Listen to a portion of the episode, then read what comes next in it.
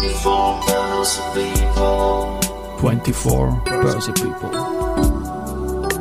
And now in season 11. 11. And now in season 11. Presented by Société Générale. By Société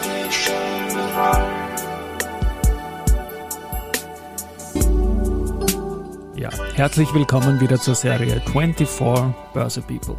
Und diese Season 11 der Werdegang und Personality Folgen ist presented by Société Générale. Mein Name ist Christian Drastil, ich bin der Host dieses Podcasts und mein zweiter Gast in Season 11 ist Hans Griener. Er ist seit 1988 Banker, hat herrliche Geschichten zu erzählen und ist auch seit mehr als 20 Jahren der Professor in der Vorausbildung der erste Asset Management. Ja, lieber Hans, herzlich willkommen bei mir im Studio. Freut mich, dass du da bist. Servus Ja, mal. vielen Dank für die Einladung. Servus. Servus. Karriere Werdegang Podcast. Wir haben ein tolles Vorgespräch gehabt, aber für die Hörerinnen und Hörer auch. Wie hat's bei dir begonnen, damals im alten Jahrtausend, wie bei mir eigentlich? Ja, das stimmt. Ich bin ja ein Kind der 80er Jahre. Damals noch in der Haag. Da habe ich schon das erste Mal gehört über Aktien und Online und Fonds und so weiter. Habe mich damals ehrlich gesagt nicht besonders interessiert. Okay. Wir haben es in der Schule nicht gehört, deswegen kann ich diesen Vergleich nicht liefern. Ja, ich könnte auch nicht mehr sagen, ob ich es gehört habe damals. Aber im Nachhinein bin ich draufgekommen, es war doch nicht so uninteressant. Dem nach der Schule habe ich nämlich einen Job in einer Sparkasse bekommen. Und da habe ich alles das, was ich in der Schule gebraucht habe, dann auch wirklich auch brauchen können. Also, wir sprechen von einer Sparkasse, Sparkassensektor, die jetzt zur erste Group gehört, damals erste Bank österreichische Sparkassen. Ja, ich bin damals, nachdem ich vom Land komme, aus Herzogenburg, Mhm. in der Sparkasse Herzogenburg habe ich meine ersten Jahre abgedient, war dort am Schalter, habe die Filialen erkundet, bin auch dann Hauptkassier gewesen und sozusagen alle, alles durch und kenne auch die ganzen Kundengruppen dort und die Wünsche. Und es geht vom Sparen bis zum Veranlagen durch die Bank. Also ich habe ähnliche Karriere gehabt in Wien, Donaustadt, eine Filiale kennenlernen mit fast allen Funktionen. Kassa hat mir immer unglaublich getaugt als Mensch, der gern rechnet. Einfach bist immer am Abend, wenn du gestimmt hast als Kassa, wenn das, was da sein sollte, auch da war, bist einfach ohne Evidenzen heimgegangen. War Traum eigentlich, oder? Ja, schon. Ich meine, ich war ja sehr genau immer und ich habe nie, nie Differenzen gehabt. Ich auch nicht. Allerdings muss ich sagen, hat mich dann gereizt, eher was, wo man ein bisschen weiterdenken muss. Mhm. Und ich habe aber damals die Chance eben nicht gehabt, dort der Wertpapierleiter zu werden. Ja. Mhm. Dazu war ich sagen zu gering. Äh, darum musste ich dann auch studieren, um mir diesen Weg offen zu halten. Das heißt, du hast unterbrochen und studiert. Ich habe zuerst ein paar Jahre gearbeitet, habe dann studiert, genau. Mhm. Und nach meinem Studium bin ich halt dann in die Fondsgesellschaft gekommen und dort direkt in die Vertriebseinheit. Und genau das, was ich damals gemacht habe, nämlich auf der anderen Seite mache ich heute. Ich betreue nämlich Banken bei deren Vertrieb. Und du bist in der gleichen Bank, in die Fondsgesellschaft dieser Bank, die man jetzt erste Asset So Management ist es. Ich nennt. bin sozusagen ein Kind des Sparkassensektors und da bleibe ich auch. erste Sparinvest und so Genau. weiter. Und wie ist dann losgegangen in der Fondsgesellschaft? Was waren dort deine ersten Aufgaben? Naja, wie es halt so ist, bin ich dorthin gekommen und habe gar nicht gewusst, was hier passiert, denn... Wo ist die Kasse, gell? Ja, genau, wo ist die Kasse? Also ich war ja es eigentlich nicht gewohnt, in einem Büro zu sitzen. Mhm. Als Hauptkassier bin ich den ganzen Tag an der Kasse gestanden und vor mir unendlich viele Menschen. Und dann bin ich da erstmals auch in ein Büro gekommen, wo ist die gedacht hab, Schlange, gell? Das wo, ist arg. wo ist die Schlange zur Kasse? Das ist ne? Total, totaler Ja, ja. Wahnsinn. Herrlich, Nämlich, was tue ich dort? Wo sitze ich dort? Und bei uns war es dann so, es war sehr wenig Sitzplatz. Mhm. Man musste jeden Tag kommen und den Sitzplatz nehmen, den es gab. Und eigentlich haben, hat man gesagt worden, ja, du sitzt eh nirgends, weil wir fahren den ganzen Tag ja quer durch Österreich und dann Mhm. sitzen wir dort vor Ort. Wahnsinn. War, sprechen wir da von der Habsburger Gasse? Als, als Ja, Location? genau. Wir ja. sprechen von der Hausburggasse, damals noch direkt am Graben, mit Blick direkt runter auf den Graben, sensationelle Ausblick. Viele, viele Jahre. Und ja, auf der anderen Seite war natürlich die erste Bank das Hauptgebäude. Es war auch immer so, Mittagessen war dann drüben. Das heißt, man musste auch immer sein Büro verlassen. Also war schon immer die Bewegung, auch während der Arbeit. Muss man früher aufpassen, dass man nicht von einem Fiaker niedergeführt wird, jetzt von einem Radfahrer ist höchstwahrscheinlich, es. ne, bei dem kurzen Stück. Ja. Gar nicht so ungefährlich. Auch die Taxler fahren da immer wieder durch. Ja, wie ist es dann weitergegangen? Hast du dich eher in die Richtung Fondsmanagement entwickelt oder was war deine Aufgabe in Also der KG? ich sage einmal, was mein Anlass war, um überhaupt in die Branche zu gehen. Also es gibt ja den Film Wall Street von 1987. Den gibt ja. wo ich ja, den habe ich mehrfach gesehen und habe gedacht, das will ich auch. Da war ich sozusagen ein bisschen begeistert für das Thema Aktien und Spekulieren, habe mir gedacht, das ist es, das will ich. Natürlich ist es nicht so gekommen, wie es dort in dem Film ist, sondern eher auf die seriöse Art und Weise, nämlich in einer Fondsgesellschaft. Ich habe mich damals beworben als Fondsmanager. Ich wollte eigentlich Aktienfondsmanager werden. Das war der Traum. Da hat man ja gesagt, ja, damals gab es noch nicht so viele Aktienfonds. Die zwei, drei Fonds, die dort waren, waren sehr indexnahe gemanagt. Und Österreich war damals noch viel wichtiger als heute eigentlich. Ja, ne? das stimmt, ja. aber ich wollte ja international sein ja. immer. Wegen und der Wall Street. Wegen der Wall Street, genau. Und dann hat man mir gesagt, na ja, du könntest aber auf der Bond-Seite anfangen, das ist sehr, sehr aktiv. Aber das ist halt ein bisschen fad. Hast gesagt, da gefallen mir die Filme nicht so gut. Ja, die gibt's da einfach nicht dazu. Ja, der James Bond vielleicht, aber, aber ja. das war ein schlechter Scherz. Da habe ich gesagt, na ja, auf der Bond-Seite interessiert es mich nicht so. Aber ich kenne mich da aus ein bisschen mit mhm. die Produkte. Ich habe das ja jahrelang an unserer Pirat rausgebracht, an die Kunden. Und da ist sonst draufgekommen, die Leute, ja, du könntest ja in den Vertrieb gehen. Mhm. Entschuldigung, ich muss noch einen Schmäh bringen, weil er mir gerade einfällt. Mein Name ist Bond, EK Bond. Das war eine Werbung aus dem Sparkassensektor von der EK, wie es damals heißt, eine erste Kapitalanlage und so weiter. Und da hat man den EK Bond im James Bond Style beworben. Ja, was ähnliches habe ich damals genau. auch in einer meiner Publikationen gemacht. Ja. Ich habe eine Serie gemacht, mein Name ist Bond und habe eine fünfteilige Bond-Serie gemacht, um zu erklären für Berater, wie den Anleihen funktionieren. Also ich habe den Titel voll aufgenommen. Aber als Manager wolltest du eben die Aktienseite machen. Ja, wollte ich ja. schon, aber ich bereue es nicht, denn eigentlich ist bei uns hier in der Vertriebsabteilung enorm viel los. Wir fahren durch ganz Österreich, wir kriegen alles mit, wir müssen nicht nur einen Markt kennen, sondern alle Märkte. Und wenn mich jemand anruft oder E-Mail schickt, dann sollte ich eine Antwort möglichst rasch parat haben. Mhm. Ist ganz klar. Und wie ist dann weitergegangen? Ja, mittlerweile sind es schon 23 Jahre. Ich habe auch nicht vor, woanders hinzugehen. Ich bin der Urkistein. Was ich tue, ist, ich habe viele Sparkassen draußen betreut. Zuerst ganz Österreich, dann sind wir ein bisschen gewachsen, dann hat man das eher auf Regionen runtergebrochen. Ich war dann sehr lange in Niederösterreich und Oberösterreich unterwegs, dann ein paar Jahre in Kärnten. Und in letzter Zeit dann in meinem Alter habe ich mich ein bisschen zurückgezogen auf den Innendienst ein bisschen Stunden reduziert und mache jetzt so im Drinnen ein bisschen Videos, ähm, Calls, äh, Produktvorbereitung, auch Produktpräsentationen und bin so der Troubleshooter für alles. Und am liebsten ist mir natürlich das, wenn bei uns junge Kolleginnen und Kollegen kommen, auch für Realpraktikanten, die kriege alle eh. Daher und äh, quasi, genau, ne? da habe ich sogar das Alter, die Erfahrung und profitiere davon, was die Jungen alles wissen. Und haben sich die, die Fonds über, nicht von den Inhalten her der Investmentthemen, aber der Fonds selbst hat sich ja kaum verändert als Produkt über die Jahre, oder? Der ist relativ stabil ja. von, vom Fachwissen es her. Es ist eigentlich sehr stabil. Der rechtliche Rahmen ist auch genau gleich geblieben wie vor 25 Jahren. Da hat sich nichts verändert. Was sich verändert hat, ist natürlich die Anzahl der Fonds. Es gibt und die Themen, die man heute hat. Wie ich gekommen bin, gab es nur sehr wenige. Wir hatten einen amerikanischen Fonds, einen europäischen und einen österreichischen Aktienfonds. Das war's mittlerweile. Und danach ist es losgegangen. Vor allem das Thema Nachhaltigkeit war ein ganz großes Thema und da gibt es jetzt jede Menge Produkte und Nachhaltigkeit ist immer noch das große Thema, auch ein Thema der Zukunft. Mhm. Und mittlerweile seid ihr am Campus schon in der Gegend dort, direkt beim Headquarter quasi mit übersiedelt. Habsburger Gasse gibt es, glaube ich, nicht mehr jetzt als, als Office. Na, es gibt ja. nur mehr auf der anderen Seite die erste, genau. das Hauptgebäude, aber wir kommen eigentlich nicht mehr rein. Wir sind da sehr glücklich am Campus, wo wir jetzt sitzen.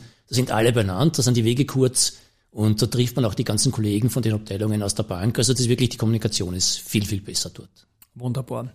Der Hauptteil dieser Folge ist, ich habe mir gedacht, ich lade mal den Hans Griner von der Erste Asset Management ein, weil die Frage ist, was ist ein Investmentfonds? Und der Herr Professor, der soll das jetzt mit mir gemeinsam durchgehen und ich möchte es einsteigergerecht machen. Also so wirklich von der Pike auf für die Leute, die sagen, habe ich schon mal gehört, weiß aber nicht genau, was es ist und bin dankbar für diese Folge. Und das ist jetzt die Aufgabe für uns beide. Lieber Hans, was ist ein Investment? Ja, da bist du bei mir genau richtig, denn die Frage kriege ich quasi täglich gestellt. Ich bilde ja auch Mitarbeiter aus in dem Bereich.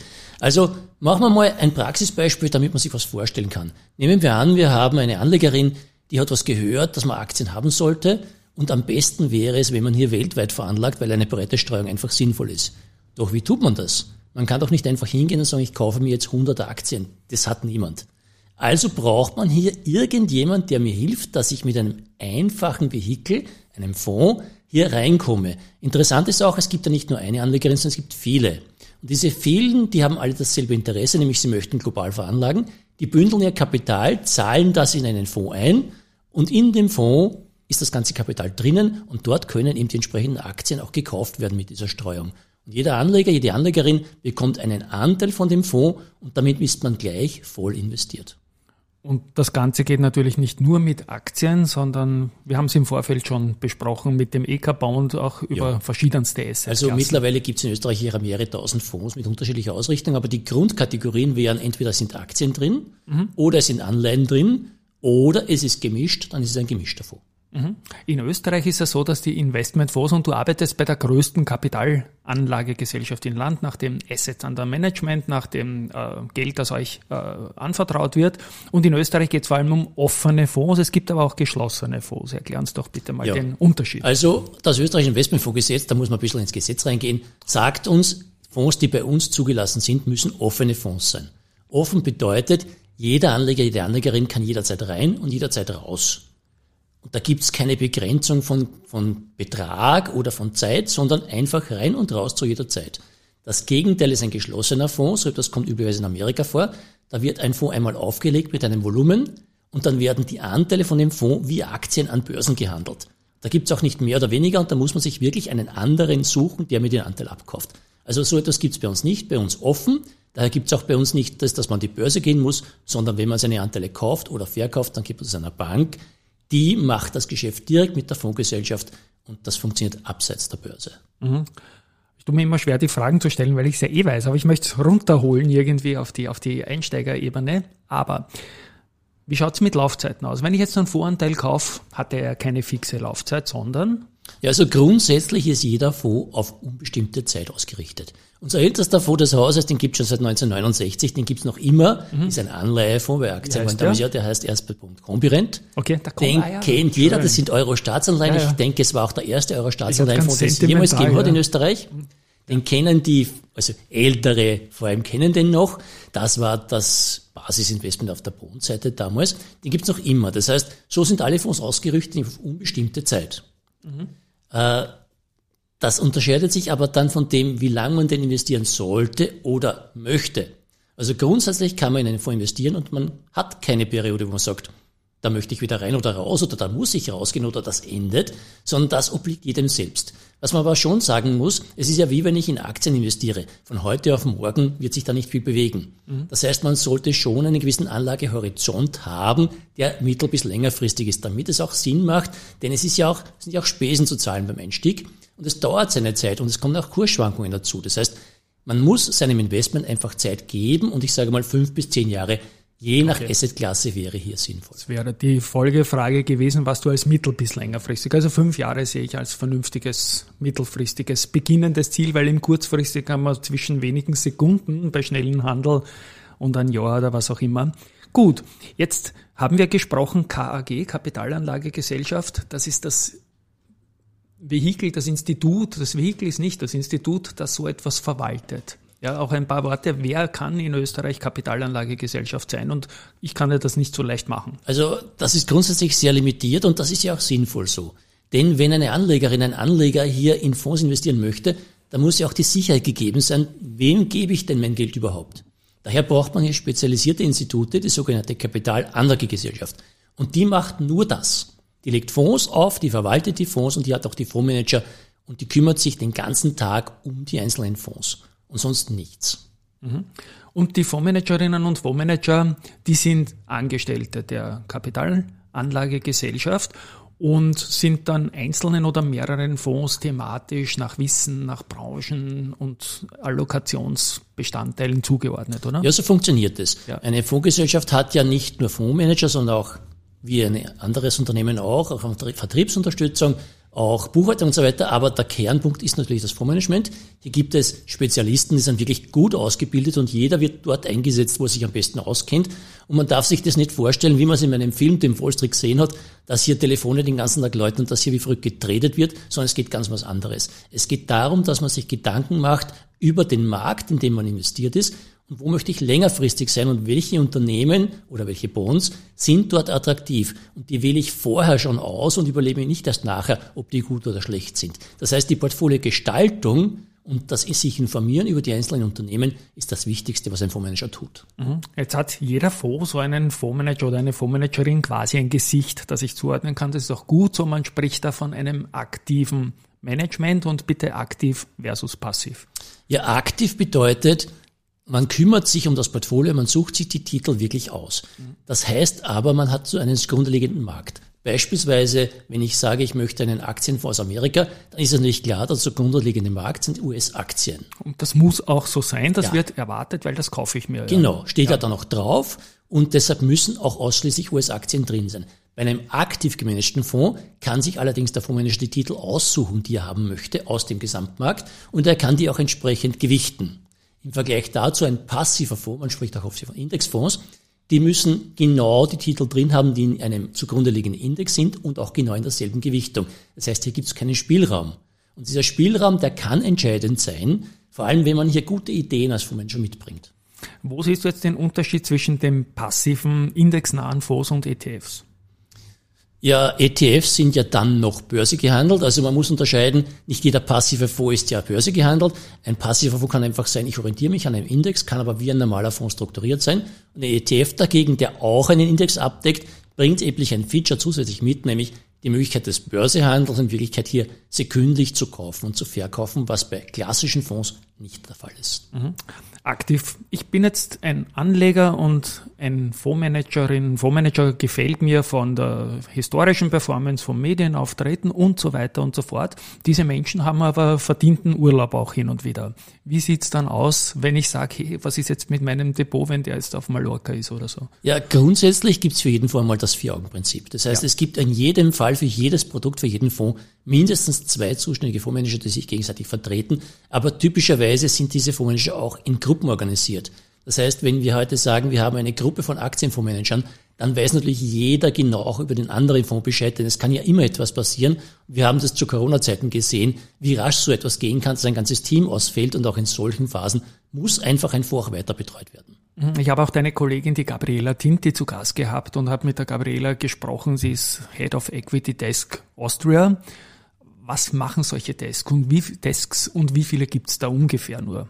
Ja, muss ich zugeben, ich bin jetzt nicht so sehr im Detail. Was meine Kollegen im Aktienfondsmanagement und auch im normalen Fondsmanagement tun, ist, die schauen sich ja an, grundsätzlich einmal die Unternehmen, die sie kaufen möchten. Das heißt, von den Bilanzen über alle Daten, die zur Verfügung stehen, auch Researchmaterial und teilweise wird auch hingefahren mhm. zu Unternehmen, je nachdem, was erreichbar ist. Österreichische Unternehmen sind ja leichter erreichbar als internationale, aber vor allem sie teilen auch dann Informationen, wenn sie von draußen, von internationalen Brokerhäusern Researchberichte kriegen und die schauen sich das an und bilden sich eine Meinung dann, ob das Unternehmen, das man kaufen möchte, auch solide ist und ins Portfolio passt. Und ihr geht auch zu Hauptversammlungen hin, ja. vertretet dort die Meinungen von euch und für eure Anlegerinnen und Anleger. Das ist für uns ein ganz ja. wichtiger Aspekt, vor allem im Thema Nachhaltigkeit. Mhm. Das heißt, wir sind ja hier Marktführer auch im Bereich Nachhaltigkeit und da bündeln wir alle Stimmen, die wir kriegen und stimmen auf allen Hauptversammlungen eben zum Thema Nachhaltigkeit ab, denn wir sind der Meinung, das ist ganz, ganz wichtig, unseren Kundinnen und Kunden und allen Anlegern eine solide und nachhaltige Zukunft zu bieten.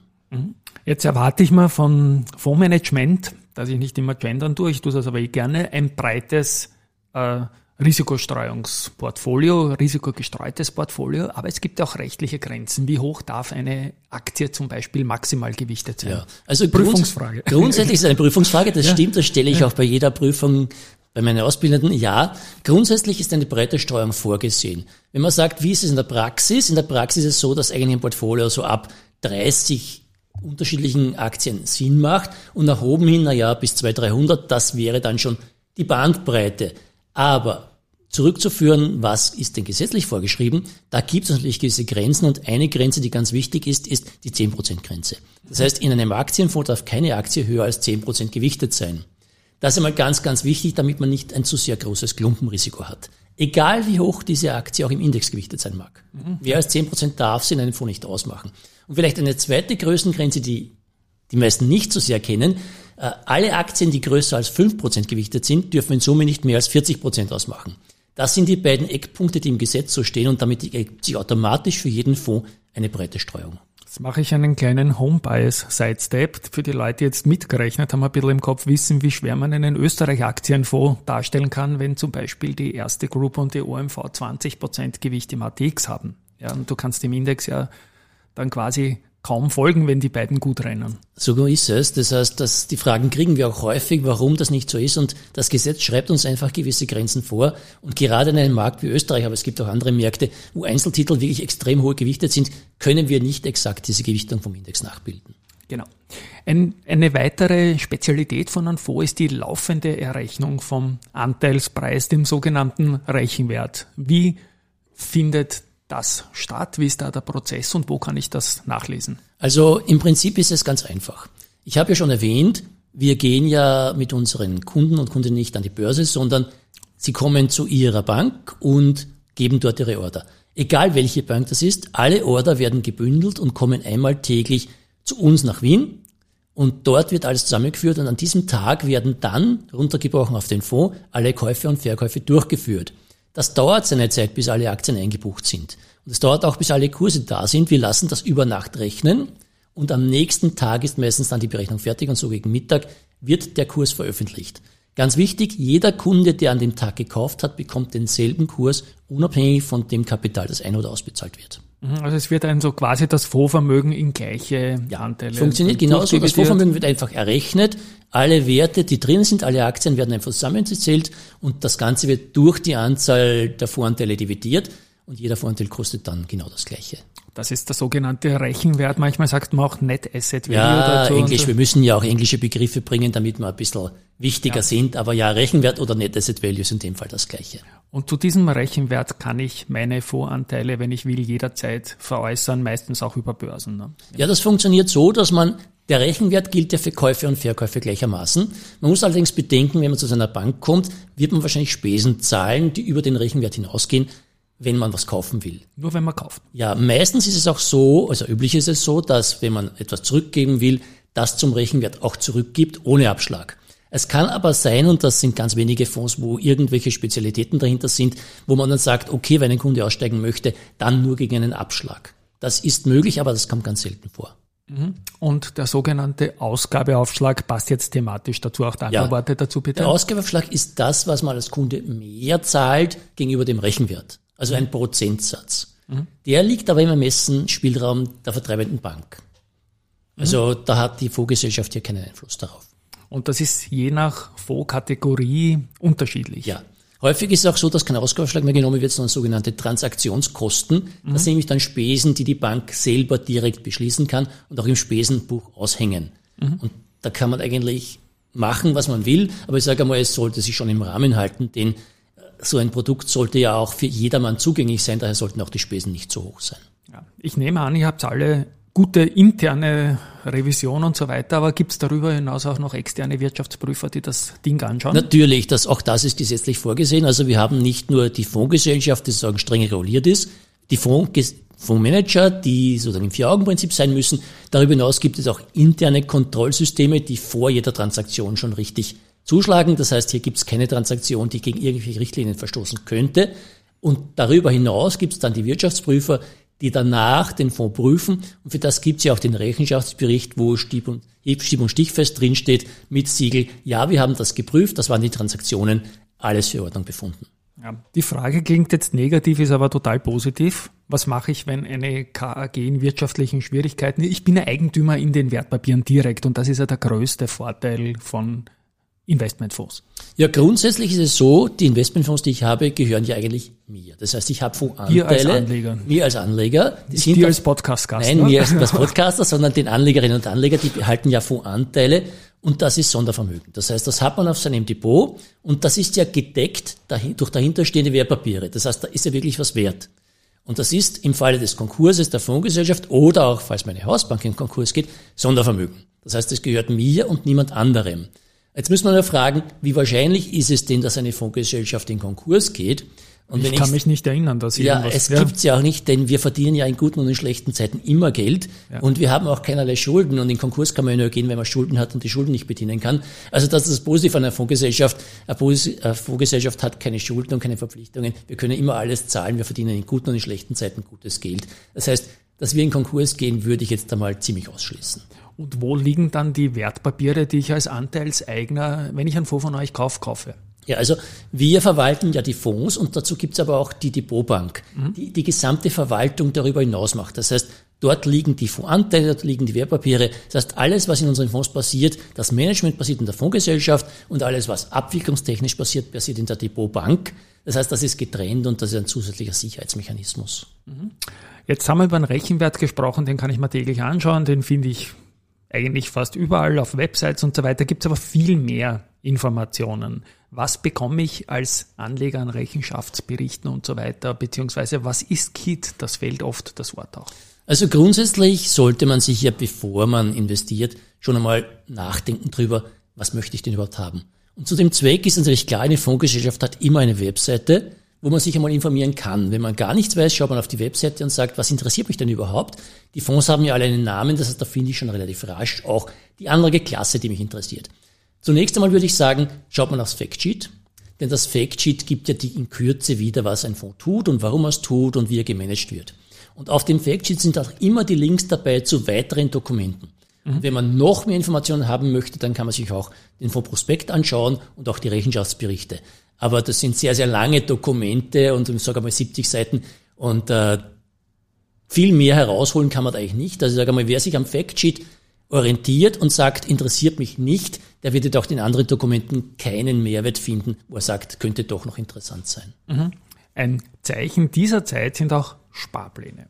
Wie sparplanfähig sind Fonds und wie, wie funktioniert das? Ja, das wissen ja viele Anlegerinnen gar nicht, denn viele kommen ja von der Seite, ich muss jetzt eine Anleihe kaufen und ich muss eine Aktie kaufen, da muss ich einmal Geld hinlegen und dann bleibt das für immer liegen. Fonds sind anders, denn wir reden ja davon, dass sie für alle zugänglich sein sollen. Und das hat man sich natürlich gut überlegt, als die Fonds aufgelegt wurden und hat gesagt, da möchte ich auch wirklich die Kleinanlegerinnen und Kleinanleger mit dabei haben. Also werden Fondsanteile üblicherweise schon ab 50 Euro zugänglich sein. Und das Ganze auch als Sparplan. Das wird sehr, sehr breit von allen Banken hier gemacht, denn das macht einfach Sinn. Beispielsweise kommen wir zurück zu dem Aktienfonds, den ich eingangs angesprochen habe. Ich möchte ja nicht auf gut Glück alles an einem Tag veranlagen. Und ich habe ja auch häufig gar nicht so viel Geld, dass ich es auf einmal veranlagen könnte. Wenn ich aber sage, ich spare monatlich zum Beispiel 100 Euro und das über viele Jahre, dann verteile ich meine Einzahlung und das ist dann der sogenannte Wertpapier- oder Fonds-Sparplan. Und es gibt ja diesen schönen Cost-Averaging-Effekt, auch da bitte. Ja, also grundsätzlich funktioniert es so, wenn ich jedes Monat investiere, gehen die Kurse mal rauf und mal runter und langfristig kaufe ich mal hoch ein, mal tief ein und im Schnitt kaufe ich dann so einen Durchschnittskurs. Ich mische mir einen Durchschnittskurs rein und das nennt man auch dann Cost-Average-Effekt. Und wenn ich immer den gleichen Betrag investiere mit einem Sparplan, so macht man das im Regelfall, kaufe ich halt automatisch mehr, ja. wenn der Anteil billiger ist. Das ist ja der Vorteil von dem Ganzen, denn wir wissen es ja vorher nicht, ob die Kurse steigen oder fallen. Was wir aber schon wissen ist, wenn es um Aktien handelt, dann steigen und fallen die ganz sicher irgendwann, denn die gehen nicht linear nach oben. Und da macht es einfach Sinn zu sagen, ich verteile das auf viele Zeitpunkte. Ja, und wenn ich immer denselben Betrag nehme und die Aktie halbiert sich oder der Aktienfonds halbiert sich, bekomme ich ja die doppelte Anzahl der Stücke. Und das nennt man dann, wir nennen das dann Hamstern. Mhm. Jetzt habe ich dich äh, als Experten vorgestellt, der lange dabei ist. Du hast Begriffe genannt wie Aktienanleihen, wie Nachhaltigkeit. Sprechen wir noch kurz über ein paar Trends, die jetzt aktuell in den vergangenen Jahren und auch ganz aktuell kommen. Ich möchte von dem großen Punkt Nachhaltigkeit dann auch bis hin zu Laufzeitenfonds bei Anleihen kommen, bitte. Also wir sehen ja im Laufe der Jahre viele, viele Trends. Grundsätzlich wären Trends als langfristig zu sehen. So ist die Definition. Das heißt, wir reden heute von Dingen, die auch langfristig zu sehen sind als Veranlagung. Und der Trend, der sich etwa seit, naja, gut 20 Jahren mittlerweile anbahnt, ist das Thema Nachhaltigkeit und immer mehr zum Thema Nachhaltigkeit, auch Informationsflut zu dem Thema und in den letzten Jahren auch echtes Kapital, das hier reinfließt. Vor 20 Jahren und 21 Jahren, als wir angefangen haben mit dem Thema, war das noch eine Randerscheinung. Was ist das? Und das kannte kaum jemand. Heute muss man sagen, man muss ja gefragt werden, ob man nachhaltige veranlagen möchte oder nicht. Und viele der Anlegerinnen greifen auch bereits zu nachhaltigen Produkten. Also der Trend ist da. Der wird aus unserer Sicht noch lange weitergehen und möglicherweise wird einmal alles, was veranlagt, auch nachhaltig veranlagt werden. Also ein Megatrend, der nichts ändern wird. Dazwischen gibt es auch andere Arten von Trends, die wir vielleicht ansprechen können. Das Thema Trend ist zum Beispiel Technologie. Ja. Das haben wir, naja, begonnen hat das Ganze eigentlich 2001. Ich war ja damals schon dabei. Da hatten wir das erste Technologie-Event mit Internet und so weiter. Und damals gab es ja Börsenkurse, die durch die Decke gegangen sind. Das hat sich dann einige Aber Jahre beruhigt. Lange, ja, genau. Ja. Dann kam der große ja. Crash und die Euphorie war weg. Und dann hat sich gezeigt, dass dieser Trend aber doch nachhaltig ist, nämlich Thema von langfristig und Aufbau von wirklicher Technologie, von immer mehr Innovationen. Und wir haben das jetzt gesehen, das Thema künstliche Intelligenz, sozusagen innerhalb des Technologietrends ein weiterer Subtrend. Und wir denken, auch das hat Bestand. Also Technologie sowieso. Und dass die Veränderung und auch dieses Wachstum der Technologie gar keine Frage. Und ein wichtiger weiterer Trend ist auch das Thema Gesundheit. Also alles, was uns selber betrifft, ist wichtig. Wir haben auch vor vielen Jahren einen Biotechnologiefonds gestartet, wo noch niemand wusste, was ist das. Damals war noch Pharma in aller Munde. Mittlerweile werden viele der Medikamente nicht mehr von klassischen Pharma, sondern von Biotech-Unternehmen hier entwickelt. Das sind moderne, teilweise auch computergenerierte Medikamente, wo viel weniger Entwicklungskosten drin sind. Und wir denken Gesundheit und Lebensstil das ist etwas, das geht immer. Und die Unternehmen, die diese Produkte entwickeln, wir haben es ja auch zu Covid-Zeiten jetzt gesehen, wie rasch das gegangen ist, dass hier Medikamente entwickelt wurden. Also das wäre vor 20 oder 30 Jahren einfach noch undenkbar gewesen. Und da brauchen die Unternehmen, die ihr wieder in den Fonds kaufen könnt, auch den Kapitalmarkt, ja. um das finanzieren zu können wiederum. Und das schließt sich schon ein Kreis. Und es gibt ja unglaublich viel Wissen, das man durch tägliches Verfolgen der Finanzmärkte, auch wenn man nicht lüstern auf die Kurse schaut, weil man gut schlafen kann damit. Stichwort äh, Wissen und Know-how. Nein, eine Frage, Schul, eine Antwort möchte ich dir noch rausholen. Die Laufzeiten Frost bei den Anleihen, ja. die von eurem Haus so stark ja. gekommen es sind. Es ist so, dass das viele Jahre kein Thema war. Solange die Märkte stabil sind, solange die Zinsen hoch waren, waren es ja schon länger her, konnte man auch klassischerweise in, in normale Anleihefonds beispielsweise investieren. Wenn jetzt so stabil ist, nicht bewegt, dann kann ich auch super gut investieren und einfach langfristig denken. Weil wenn Wir die hatten, Zinsen langfristig fallen, ist eine super Performance in ja, Fonds, genau. Ne? Weil die das alten, war auch der Trend, den wir über 20 Jahre gesehen haben. Die Zinsen sind immer weiter runtergegangen. Bestehende Positionen sind immer besser geworden, weil der Kurs gestiegen ist und man hat den Coupon rein verdient zusätzlich. So, dann hatten wir eine Phase bis vor ein paar Jahren, da waren die Zinsen dann bei Null. Da macht es einfach keinen Sinn, in Anleihefonds zu gehen. Und da waren aber durchaus noch Anlegerinnen und Anleger drinnen, die dann überrascht waren, als die Zinsen jetzt vor ganz kurzer Zeit wieder rasch angestiegen sind und dann sind die Kurse auch entsprechend zurückgegangen. Das war natürlich dann ein Warnschuss, muss man sagen. Die Menschen sind draufgekommen, heute, ich sollte doch vielleicht schauen, wann passt was in mein Portfolio. Mhm. Und wir als Fondsgesellschaft haben gesagt, ja, wir verstehen das vollkommen, die Zeit ist sehr unsicher, wir wissen es ja nicht, wir sehen, dass die Zinsen momentan stark angestiegen sind. Wir können beim besten Willen nicht sagen, ist das schon das Ende. Aber was wir tun können, ist, wir können versuchen hier, wenn es eine Situation gibt, wie zum Beispiel im fünfjährigen Laufzeitbereich, können wir einen vorpflegen, der fünf Jahre läuft und wo auch lauter Anleihen drin sind, die auch fünf Jahre laufen. Dann kann man sich hier das Renditeniveau einlocken und dann weiß man, was man kriegt. Mhm. Also damit sind wir wieder bei einem Begriff, den wir fast vergessen haben, Duration oder Duration, wie wir es alle gelernt haben in der Grundausbildung im alten Jahrtausend. Aber es wird alles wieder ein Thema. Ja, ja. also die Basisdinge, die wir auch in der Schule gelernt haben, kommen langsam wieder zurück, so wie die Zinsen zurückgekommen sind. Genau, und es haben viele junge Anleger, die in der Pandemie begonnen haben, die günstigen, geprügelten Aktien zu kaufen und gut war es vom Einstiegszeitpunkt her noch nie lernen dürfen, was eine Anleihe überhaupt ist oder ein Anleihenfonds, weil das kein Thema war, weil die Zinsen nicht vorhanden waren. Das kann ich bestätigen. Ich bin ja. jetzt da schon doch sehr lange dabei und ich muss sagen, die letzten 10, 15 Jahre war das Thema, was sind Anleihen aufgrund der Nullzinspolitik, ja. eigentlich gar kein Thema. Man brauchte sich nicht damit beschäftigen und jetzt ist dieses Wissen mehr oder weniger verloren gegangen. Wir sehen, dass da sehr viele Schulungen jetzt wieder in die Richtung gehen. Was sind Anleihen, wie funktionieren die und was sind die Kennzahlen dazu? Denn es ist sehr schwierig und man muss ja als Berater auch sagen, ich muss das ja auch einem Kunden erklären können. Genau. Und der kennt das ja genauso wenig. Ich glaube, für die Hörerinnen und Hörer ist das, glaube ich, eine perfekte Einsteiger-Journey gewesen, die wir jetzt da gemacht haben. Ich habe selber wieder ein paar Sachen auffrischen können. Danke dafür mal. Und Schlussfrage noch an dich. Jetzt wird wieder privat. Was taugt dir an dem Job? Also grundsätzlich wollte ich ja aufgrund meines Wall Street Films ja immer schon in die Branche. Schauspieler werden, gell? Nein, Schauspieler nicht, sondern ich wollte eigentlich, was ich immer tun wollte, war sinnvoll veranlagen, so rüberzubringen, dass für jeder Mensch zu machen ist. Mhm. Und das kann ich hier tun. Einerseits in der Mitarbeiterausbildung den Mitarbeitern auch zu zeigen, wie geht das, was wollen den Kunden, aber auch wir kriegen auch sehr viele E-Mails rein und auch Telefonanrufe direkt auch von Kunden, auch hier das zu beantworten und auch Kunden weiterzuhelfen. Das wollte ich immer tun und ich denke, das habe ich erreicht und daher gehe ich auch von dem Job nicht weg. Das ist doch ein schönes Schlusswort. An euch da draußen, ich glaube, eine super Folge mit viel transportiertem Wissen, authentisch vorgetragen und seine Augen haben geleuchtet. Das sieht man leider nicht, weil es nur Audio ist. Ja, du machst den Job gern und danke für für diese Unterhaltung und tschüss einmal von meiner Seite. Ja, vielen Dank fürs Zuhören und vielleicht hören wir uns ja mal wieder. Ja, das war es auch schon wieder mit der Folge 2 der Season 11 von 24 Börse People. Das Buch gibt es unter audio-cd.at slash people zu bestellen. Tschüss und Baba.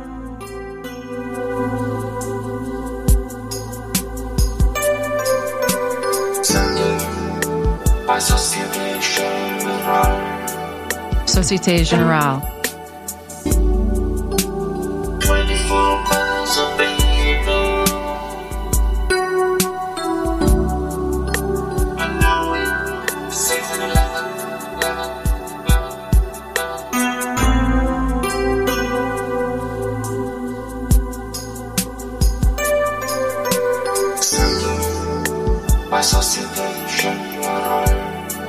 Société Générale.